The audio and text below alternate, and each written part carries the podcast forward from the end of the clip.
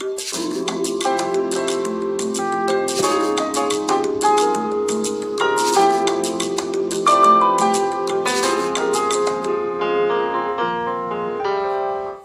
バチャンネル。こんばんは。こんばんは。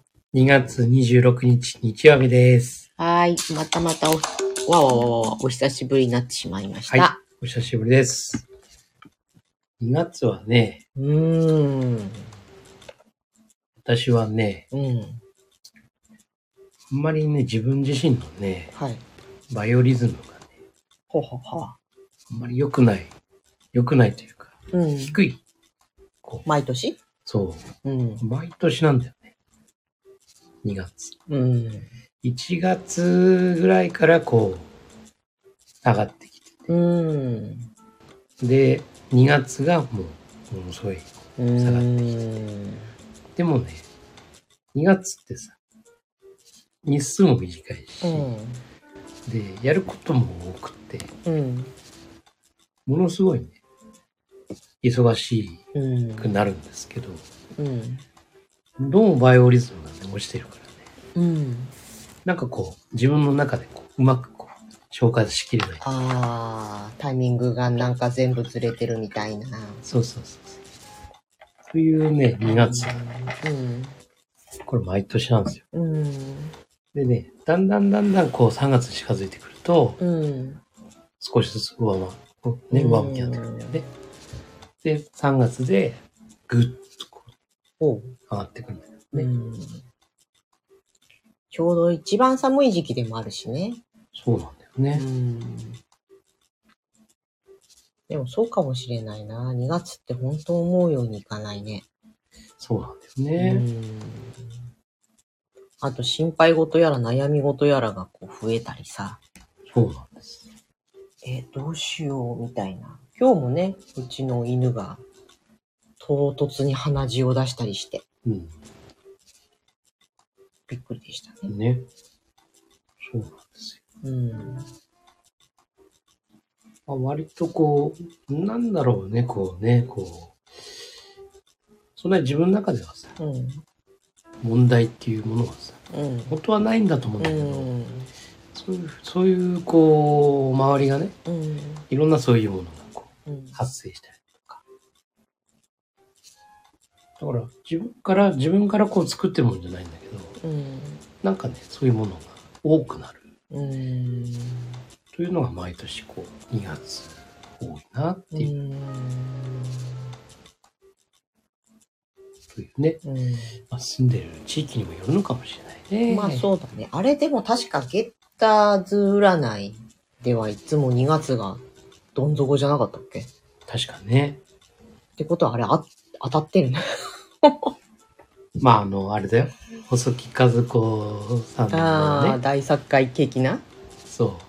大体こう、1、2、3うん月が、こう、大作会。うんその月のねうん。1月から12月のさ、こ月のそれぞれのね。で、私は1、2、3が、こう、はい。厳しい大作会うんの時期みたいな。毎年そうだそうなんだね。うんこれ変わんないんだうよね。ん。え、あなたがそうなら私もそうですよね。そう同じだからね、びっくりすることね。2, 2月がやっぱり、どうしても真ん中でね、に。うん。何かこ谷底の底って感う、じ。重たいうん。感じなんですよ。そうですね。まあ、これがやっとうん。抜けるかなと。そうだね。ね。だから、あのー、2月は無理をしないようなうん。スケジューリングをうん。来年ね、うん。していけたらなってうん。感じはあるね。だから1月、2月、3月を、うん。こう、仕事的な部分をね、うん。少しこう、セーブするみたいそう、普段のペースではなくて、な。うん。まあそれまでね、ほら、ガーッと勢い乗ってさ、行くじゃないですか。うん。で、12月っていうのもさ、うん。結構ね、いろんなイベントだったりとかね。で、年の、ね、締めっていうところでさ、いろんなこう、やることも、うん。まあそこまですごい走り続ける。うん。で、その惰性で、1、2、3って入っていくじゃない、うん。だからそこをあえて、これ、これこそさ、うん終わりを思い描いたじゃないけど、ちょっと1、2、3月をね、少しこう、ペースダウンできるようなね、うんそういう働き方だったりう、ん。過ごし方だったり、考え方だったり、うん。というものをしていくといいのかなとうん。いうふうにね。なんかこういう経験値とか自分なりのバイオリズムをこう把握しておくみたいなのって大事だよね。大事だね。なんか私の場合は全部ホルモンバランスによってこう確実に自分が左右されるので、うんそれのこのバイオリズムっていうのはものすごく気をつけてて、自分が使い物にならないだろうなと思う期間をうんちゃんとスケジュールに入れといて、なるべくそこに複雑な仕事が入らないようにするとかね。うん。そうだね。だから、ここで若い頃はさ、経験値があんまりなかったから、うん。なんかこう、周りでね、起こることによってさ、うん。自分がこそうだね。う疲れちゃうみたいなさ、気分が落ち込んじゃうとかさ、うん結局その周りのせいにしていたっていうところもあるんだよね。だから今でも、まあ普段生活でさ、うんやっぱりいろんなね、周りの部分のさ、うんね、こう、嫌なことだったうん。ね、周りのトラブルの中でさ、うん。ね、これをちょっと相談されたうん。ことだったりとかさ、まあそういうのってなんかだんだんだんだんさ、うん。自分の中でさ、こう、ちょっとね、こう重たい時にさ、うん。そういうのが多くなってくると、うん。いや、またみたいな感じになって、で、それをこう、結局周りのせいっていうかさ、自分が今こういう気持ちになってる、こういう状況になってるのは、ね、周りのせいだってうんいうさ、そういうふうに見がちなので、今はでもね、ああ、自分のこのバイオリズムだねっていうのがわかるから、で、そういうふうには思わないんだけど、うんやっぱ思いがちになるんでね、うん周りのせいっていそうだね。う。うん。そこはやっぱり、まあ、注意というかね、うん一瞬そうなりかけるんだよね、やっぱりね。うん自分もさ、ちょっと体そうね。体調的にもねうん。芳しくないです。さでも、いやいやいやいや、うん。違うね。それは自分が元気な時だったらさ、うん。なんとも思わないことなんだもんね。うん。でも今感じるってことは自分がうん。落ちてるってことだもうんんねって。だったら周りのせいじゃないしね。うん。じゃあ自分の気持ちをこうね、こう少しほぐすっていうね、ねちょっと気分を上げる。うんそれを何したらいいのかなって。どうしたら自分の気持ちが上がってくるのかなっていうことをさ、うんそこを追求した方がいいよねっていうね。なんか自分のせいだって思っちゃってこう自分を責めまくるとうん逆効果じゃない、そう。結局さそそうじゃなくてじゃあどうしてあげようかっていうある意味自分もちょっとねうん他人みたいな扱いでそう。大事にしてあげないとね。またね、攻めがちなんだよね。いやあーそうの、よ。なんかさ、やれてない自分にも納得できないって。うんいう、なんかさ、やる気が出なくてうさ、ん。で、そこを本来は休むうん。ところなんだけど、なんかこう、うん。自分をが怠けてる。っていうかさやればできるはずなのに、うん。やれない自分に対して、何してんだろうって。うんで、今度、それをね、やっぱりどうしても休んじゃって、うん。うんで、いろんな仕事や課題がさ、例えば、うんうん。まだ終わってない、うんっていう。その焦りとかさ、あるね。そこに対してさ、だから言ったでしょ、みたいな感じで自分にさう、ん。ちょっと責めてしまう。あの時歯食いしばってもやればよかったじゃんそう。思ったりねそうそうそうそう。というのもあるから。まあ本当にこの、うん自分自身のそのリーダーシップっていうのかな。これをこう、本当に安定的にね、うん取るということを意識まあだから、これは本当にこの状況だから、これを選んだ自分がね、うん。間違いじゃないよって。うん。確かにねって。普段の自分から見るとねって。でも、最終的には自分、ちゃんとカバーするんだから、うん。というふうに信じて自分をねって。だから今は無駄に焦るっていうかね、そういうことはなくして、次につながるような、そういう行動をしていきましょうっていうさ、というふうに自分自身へのリーダーシップをね、うん。取っていくっていうのが大事なんだろうな。そうだね。結局、心のどっかで他人と比べてたりするんだよね。うん。こうまた今日も頑張れなかったじゃん。例えばもっとできる人なら、きっとここでやるはずだとかさ。そうだね。それがどこの誰だかわかんない偶像とこう比べてるっていうか、うん。まあ、その偶像が自分のなりたいもの？なのかもしれないけど。いやね、ね。難しいよね、自分で。そうそうそう。自分の中にいるもう一人をこそうそうういなしてあげる。そう。そうなん私もこの間何日間かもう本当になんかこう、どん詰まっちゃってて、うん。思考がね、うん。別にこう、ルーティンみたいなものをここなすっていうかね、うん。やるのは全くいいんだけど、うん。何かを考えようとしたり、かん、例えばこう、もやもやしてるときは紙に書き出してとかってあるじゃない。うん。紙に書き出すことすらできないみたいうん。な。な、なんでだろうなってうん。解決方法がここにあるのに、それをやっても、それをやることすらできないっていうのは、で自分どうしちゃったんだろうと。そんなに体調が悪いわけでも、なんか、特段、ホルモンバランスの影響を受けてる時期でもなく、どうしたもんだろうと思って。でもね、だから、料理とかはできるのよ。家のこととか、そういうことはできるんだけど、仕事にとか、仕事に関わるようなことっていうのが全くこうなんかできなくなっちゃって。うんでその時に、これは環境を変えればいいのかなって。うん今自分が一番望んでいる環境ってどういうことだろうと思ったら、本当は漠然となんだけど、すごく景色のいいホテル。景色がいいっていうのはね、高層階っていう意味ね。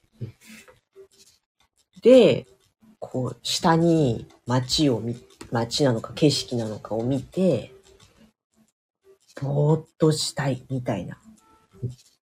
こうよく、なんかそういう感覚になったんだよね。だから実際それで、じゃあ別に札幌市内でもさ、い泊まろうと思えば泊まれるじゃない。で泊まってみるか、みたいな感じで結構検索したりとかして、あ、ここだったらこんな感じか、ここだったらこうかな、とかってやっているだけで、ちょっと満足しちゃって。うんもちろんそのすぐいきなり切り替わってやる気が満ちたっていうわけではないんだけど、そうやって、一瞬こうなんかイレギュラーな、イレギュラーっていうかこう、異次元っていうかこう、全く？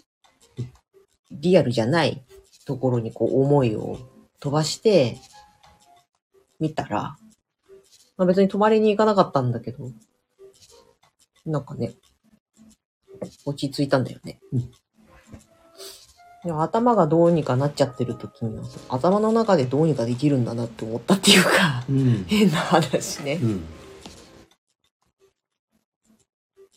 ということはあったな。そうなんだよね。だから、やっぱり自分自身の、その心地よさ、うーん。そこをこう高めていくと。いいと思う。うん。まあそれがさ、人によってはね、うん。物を買うことかもしうれない。ん。で自分の大好きなもうん。のに触れるのに物を買ったりうんするのかもしれない。もしくは行くっていうこともあるかもしれない。で今みたく、その想像でね、うん。こう、気が晴れるというか、うん。心地よくなるかもしれない。まあ、いろんなね、方法はあるんだろうな。そうだね。だ自分の中にこういうことを考えるっていうものがこれまで一切なかったので、例えばさ、落ち込んだ時に音楽を聴くとかね、こう何かを日常を忘れたくて映画を見るとかね、こう多分自分の中に何かそういったものってあると思うんだよ。でも、ど、どうしようもない時って逆にそういうものすらできなかったりするじゃないあ自分が思いもよらないような方法とか手段とかを取ってみることがうん、なんていうか新しい風を入れるみたいなね。そうだね。うーん。まあ、その時々のね、自分の状況によって、何がね、自分に心地よさを与えるのかっていうところがさ、う変わってくるんでね。ん。ね。うん。だから、ああ、これをやってもダメだ、あれをやってもダメだ、いつものストレス解消方法が何にも歯が立たないみたいなうんことってきっとあると思うんだよね、みんな。うんそこでどう心地よさを見つけていくかよね。そうそうそうそう。まあ、俺はあのーここ最近、ね、AI さんうんうんうん。AI と喋ってんの AI と、こう、文字会話を。いや、いいよね、ほんとあれ。その、すごい便利なの。うん。だから、これ、自分のね、うん。ビジネスパートナーうん。まあ、パーソナルパートナーでもいいんだけど、うん。まあ、本当に何か、なれるんじゃないかな。うん。なんか、資料一つ作るにしても、本当だよね。ね。この AI さんと、うん。ね、AI さんに、こう、キーワードを打ち込んで、うん。で、いろんな表現がね、うん。こう修正しながらね。うん。で、ああ、自分の望む、そういったものを作り出してもらう。という、すごくこう興味深いうん。感じだったんで。いや、本当に、ああ、と。うん。でまあ基本的にあれはさ、今、ネットで転がってる情報をね、うんこう拾い上げてくるからさ。だからまあ、そこで改めて思ったのはさ、ああ、やっぱりその、ネットでね、うん。きちんとした情報をうん。上げるっていうことだったりだとか、うん。結局ね、その自分たちが例えばさ、うんちゃんと発信したいことうん。とかさ、まあ例えばホームページ一つにしてもそうだけど、うん。やっぱりそういうものをね、あの、きちんとうん。出していく。うん。で、それを AI とかが拾ってさ、うん。で、その情報、正しい情報、いい情報っていうものをさ、こう、提供してくれるっていう形だと思うから、ああ、そもそもの部分のね、そうだね。そっちの方大事なんだろうなって。うん。うん。本当 AI は、まあ今の話の中で AI がすごすごくこう助けになるっていう話と、もう一つは自分をこうちゃんと発信していくって話の二つに私はとても重要だと思うんですけど、その自分を発信していく話については今度のネタにするとしてうん、AI は本当ね、うん。あの、例えば、ここで、え、え、AI なんて、どうせ機械じゃんとかさ、うん。あとは、なんか怖いから嫌だとか、あとは、別にそういうのは必要ない。やっぱり人間こそ最上だっていう感覚で、取り入れていかない人はやばいと思う。そうだね。うんまあ、現状大なり小なり自分の知らないところですものすごくお世話になっているのだよね。うんでそれがこう目に見える形でいわば会話できる状態っていうか、まあ、これまでのね、あの、こう何か質問を投げかけたらお天気予報を答えてくれるとかそういうレベルじゃなくって、うん。この間私もそのどん底っぽくって、どうもこうキャッチコピーが浮かばないっていう時に、これこれこれこれこのことについて100文字でキャッチコピーを作ってって AI に頼んで作ってもらって、うん。まあそれの エッセンスをこう、あ、なるほどねって思いながら、これをこうちょっときっかけをもらったりとかね。実際もう使ってるからさ、うん、共存していくっていうか、むしろお世話になるっていうか。そうなんだよね。うん。結局その、まあ、人間の作るうん。そういう文章とかもさ、うん。もちろんそれも素晴らしいものたくさんあるし、うん。いいんだけど、まあ、やっぱりその作ってる人間のうん。好みとかうん。そっちの方が強いじゃない。そうだね。だから、その人、コピー作る人がさ、うん。ものすごい共感できるようなさ、うん案件だったりすればさ、うん。ものすごいね、素晴らしいキャッチコピーが生まれる可能性あるけど、うんこれが全然自分が興味ない。そうもね。のの依頼ね。うん、とかあった場合ってさ、なかなかこう、うん。まあ作れなくはないでしょうけど、うん。ピントがずれちゃうっていうかさ、そういうものもあったりするから、でも AI っていうのはそういう感情とかさ、うん。好みとかうん。ないから、うん。一般的なそういったね、ネット上の中のさ、うん。いろんな情報のね、その中でどういう表現がうん人の心を動かすのうんかっていうさ、それを全部拾ってきたうん中で出してくるじゃない。うんで、そこを、それが完璧ではないからさ、うんで、そこをちょっとさ、少しアレンジするとかさ、うんというふうに一さじね、こう加えてあげる。そうだね。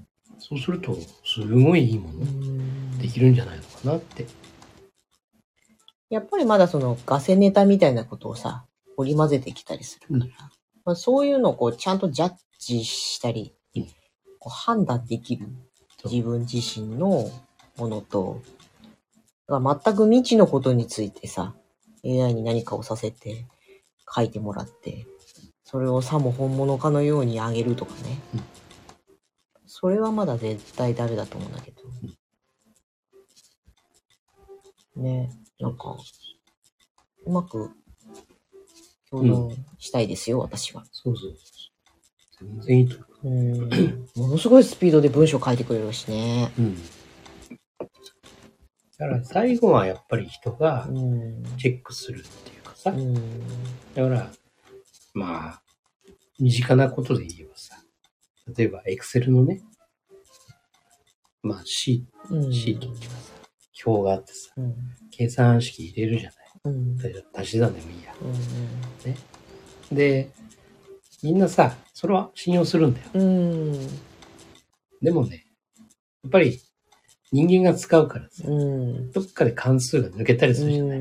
セルが一個増えたとかさそうすると合わないんですよ。うん。でも、完全に信じちゃってる人っうて、んそのまんま使うからう、ん。だから間違うし、事故につながるわけなんですよ。うん。だから、我々はね、うんその会計やってるうん。時はさ、Excel でももちろん作るんだよ。だけど、なんとなくこう、何かが違うような気がするみたいなさ。だから、電卓でやっぱり打ち直したりとかして、まあ、剣山だけどね、それはさ。そういうのはやるよね。うん。まあ、ものによるけどね。うん物量が多いのはさすがに無理だけど、うん。でもやっぱり最終的には剣山して、うん。問題ないねっていう形で、それはやっぱりやっていくと、うん。まあ非常にトラブルというか、ミスは本当に激減するんで、だからあんまり頼りっきりにしないっていうね、うん。そうだね。うんすごい便利だし、うん。正確なんだけどね。でも、な何かのあれで表現だったり、計算が抜けてたりとか、やっぱりうん。そこは最終的には人がね、うん。確認する。そこが大事なんじゃないのかなって、これからもね。。そうだね。うんとってもいい時代だと思うんだけどさ。ね。うん。あの、YouTube チャンネルのピボットっていう YouTube チャンネルの中に、落合陽一さんがうん 3ヶ月ぐらい前に出してる AI のデジタルネイチャーって彼が言ってるやつの話が2本立てでこうあったので、ぜひそれね、みんな見てみたらいいと思うんだ。うんまあ、彼のあの独特の癖というか、こう、まああるからねうん。好き嫌いはあるかもしれないけど、で、それが100%正しいかとかってそういうことじゃなくって、現状、今どこまでどういう風になってるのかっていうようなことをね、ざっくりと教えてくれてるので、ぜひ、うんよければうん、見てください。そうだね。はうん。AI。い。AI。最初の方何話してたのか忘れちゃった。あ、バイオリズムだ。そうそうそう心地よく生きる。そうそうそう。心地よく生きる。心地よく生きるに AI も随分加勢してくれそうだけどな。いや、そうそうそうそう。いん。や、ほんとさ、うん、助けてくれるよ。ねえ。うん。もう私は早くこう、一緒に、普通に暮らす中にいてほしい。もう本当になんか、いや、俺ね、あのー AI にね、ん。ぜひね、うん。実現してほしいなと思うのはさ、うん。お家の、ね、お家にもいろんな機械があるじゃない。うん。で、突然さ、うん。うちね、この間もボイラーとか壊れたりさ、はいはいあるじゃない。うん。で、だからそれの、まあ、事前に把握ね、教えてくれっていうのは難しいとは思うんだけど、うん。例えば壊れましたって言った時に、その壊れた原因というかさ、うん。ね、ここが、例えば水漏れしたから、うん。壊れてるから、で、すぐに業者の手配しますねってうん連絡していいですかみたいなさ、うん。感じでね、うん。もういわゆる診断してくれるっていうかさ、はい、直線機が止まりました。原因はこれこれこれが予想されますって。業者はどこどこどこどこなんですけども、うん連絡いたしましょうか。うん。あなたがしますかとかさ、うん。そういうようなね、診断をできる AI うん。あったらいいのになって。そうだね。い家電一個一個にはついてくるのかもしれないけど、うんもうそれをトータルでやる人ってことでしょ？もう、あれですよ家中の。スタートレックうの、んね、あのー船の中で、うん。どこにいてもさ、コンピューターってうん。うさ、ん。うん。全部こあ、うね、うん、私もそれ欲しい。うんそういいわ。そういう風になってくれると、うん。何かあった時もね、うん。まあ安心してうん。過ごせれるっていうか、原因が分かってさ。うん。だってそうじゃないとさ、あの、何がおかしくてこれなったんだろうっていう探すところから始まるじゃない。で、業者ってどこだっけってうん。なるじゃない。そういうものをね、管理してくうん。うん。れるうん。AI。いや、もう本当別に私プライバシーがとか、もううん。どうでもいいんで。早くそうなってほしいよ。うん。個人情報云々っていうのはさ、うんどこまでを思ってうん個人情報なのかなって思うんだよね。ねだから、いろんな人心配してる部分もあると思うんだけど、基本的には全部個人情報なんてさ、うんほぼ折れてます。そうですね。正直言うと。うん我々の資産だって、うんいや、タンス預金は分かんないかもしれないけど、うん全部ね、もう国中、国がね、うんもう把握してる話だし、うんだから本当に、どこまで思って個人情報なのかなって。今ならだって本当頭の中の妄想ぐらいじゃない、うんプライ、完全なプライベートなものって。そう。で、それがさ、うん SNS とかうんうん結局書いてる内容うん。というものが、いわゆる個人情報なんだよね、これもさ。だから匿名でね、うん。アカウントあったとしてもさ、必ず紐づくから、あれって。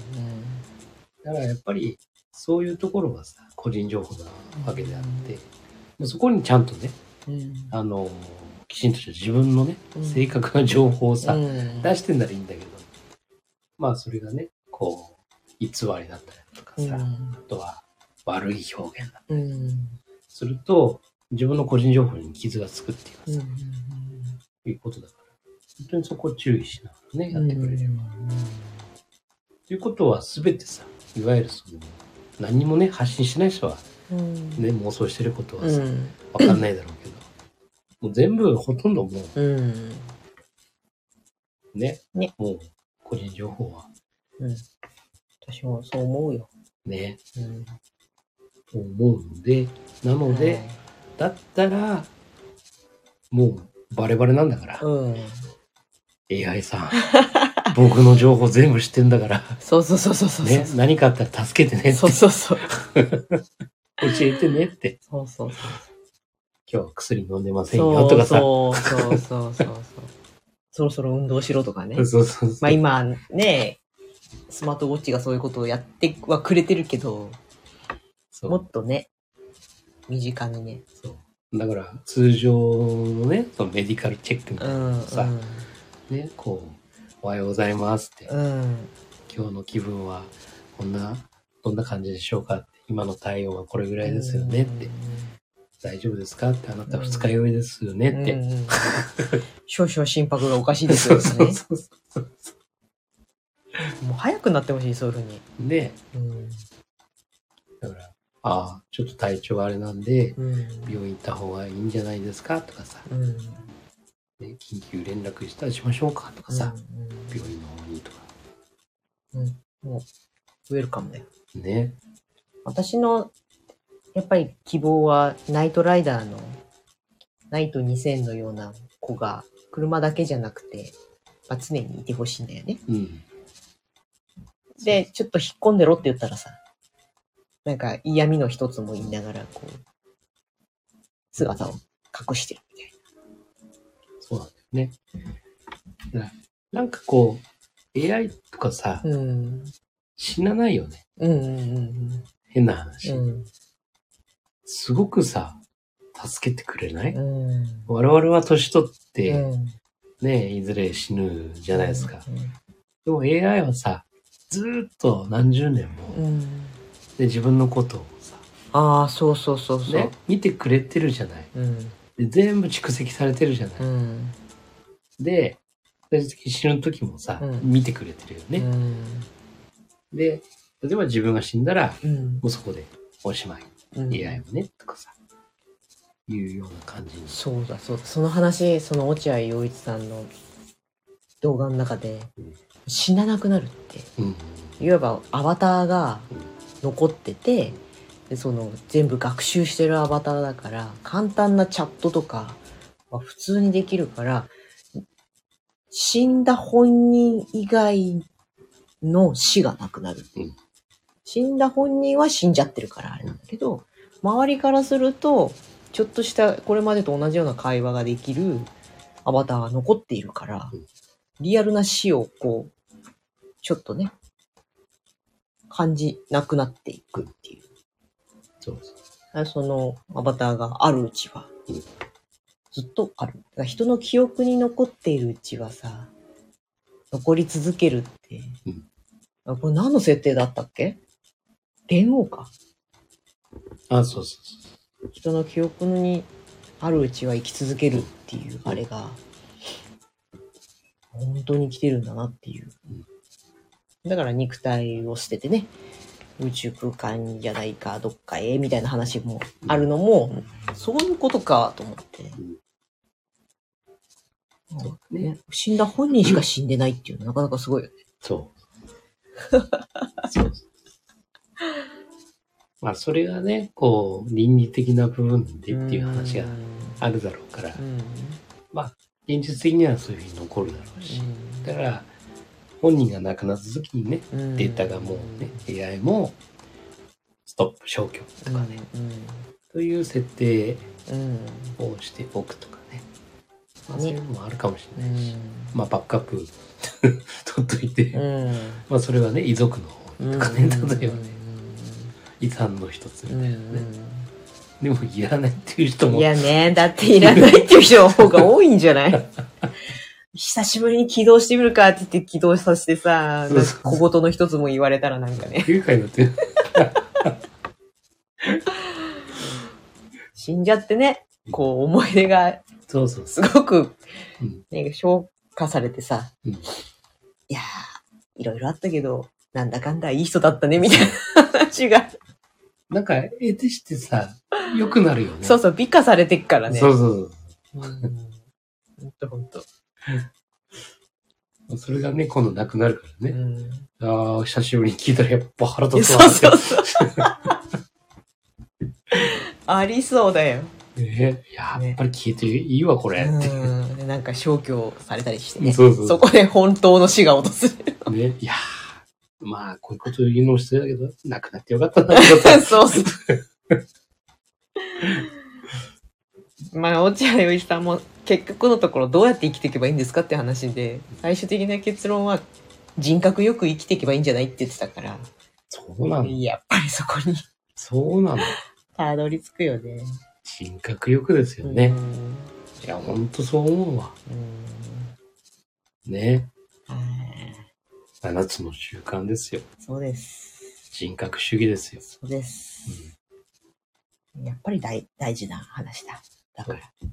そうなんです。うんここはどどんだけ AI がなり、コンピューターなりがこう発達してきたとしても、うんこの自分の人格を自分でどうするかっていうのは自分だからさ、うん己の手の中にあるのだぞとそう。いうところで人間らしく生きていきたいですね。だから、スキルとうん。人格と。うん。今まではスキルとかさ、うん高めていくっていうのを一生懸命我々やってきたけど、もはやさ、そこの部分って、うん。もう AI に任せて、うん。で、自分自身の人格、うん。そこを高めていく。うんスキルではなく。そこなんじゃないかなって。うん。まったくだ。です。はい。はい。めっちゃ長く喋っちゃったね、久しぶりだから。はい。えーっと、よし。はい。はい、どうぞ。未来のあなたを作るのは、今の思考と行動です。今夜もありがとうございました。はい。おやすみなさい。